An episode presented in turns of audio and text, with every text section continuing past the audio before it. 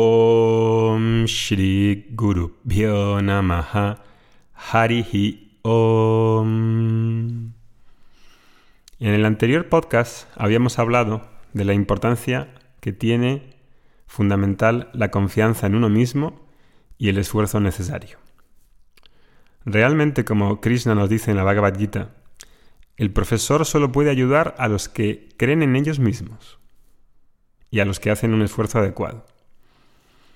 Por tanto, el primer paso es aceptar la responsabilidad que uno tiene, obviamente como factor directo en la contribución del presente y el futuro. Y en segundo, en hacer un esfuerzo que uno ha de hacer para conquistar lo que precises en tu vida. Cada uno sabe muy bien lo que precisa en su vida en cada momento.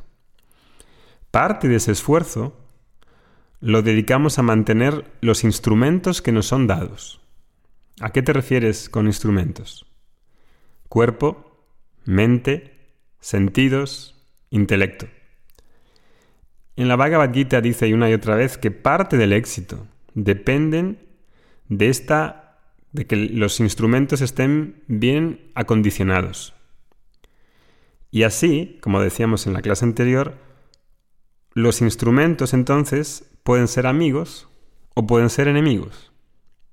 La ciencia puede ser amiga o enemiga. La energía nuclear puede ser amiga o enemiga. Así, tenemos que el cuerpo, los sentidos, la mente, el intelecto, pueden ser nuestros mejores amigos o pueden ser nuestros peores enemigos.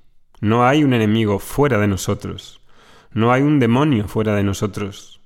En realidad, dependiendo de cómo usemos esos instrumentos, vamos a poder conquistar lo que precisemos o vamos a destruirnos a nosotros mismos. Entonces, ¿cómo hago que el cuerpo, la mente, los sentidos y el intelecto sean mis mejores amigos? En el capítulo 6 de la Bhagavad Gita en el verso 6 dice, uno mismo es el amigo de uno mismo.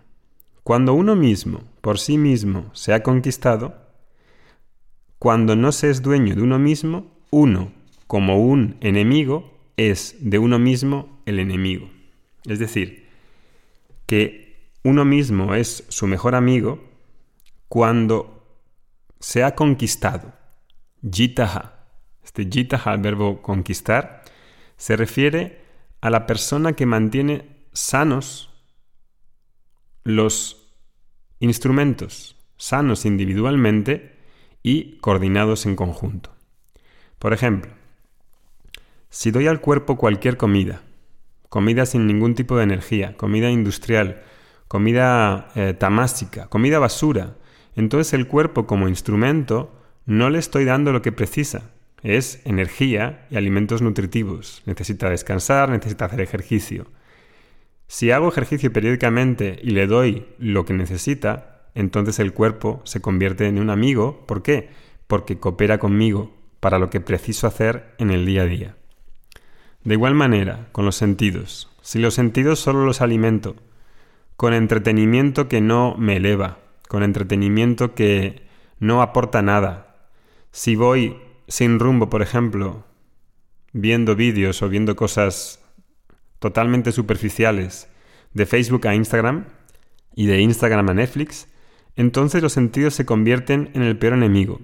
Y no porque no pueda haber una película que me entretenga, o si lo hago de manera consciente y voluntariamente, decido ver una película para entretenerme, todo bien. Pero si hay una inercia, una apatía en la que yo no decido hacerlo voluntariamente, entonces es cuando los sentidos se convierten en el peor enemigo. Y así, cuando los sentidos y la mente siguen una vida caprichosa, que no conoce la diferencia entre, entre la libertad y la licenciosidad, que solo se rige por meras fantasías, desde luego no van a ser mis mejores amigos. Y cuando el enemigo está en el interior, porque no acondiciono, no integro bien esos instrumentos, manejarlo va a ser más difícil, porque el enemigo no está fuera. Si sé que está fuera, puedo tirar una bomba y acabar con él. Pero cuando es uno, el propio enemigo, la propia inteligencia va a poder justificar lo que hay, lo que está creando esa em, enemistad.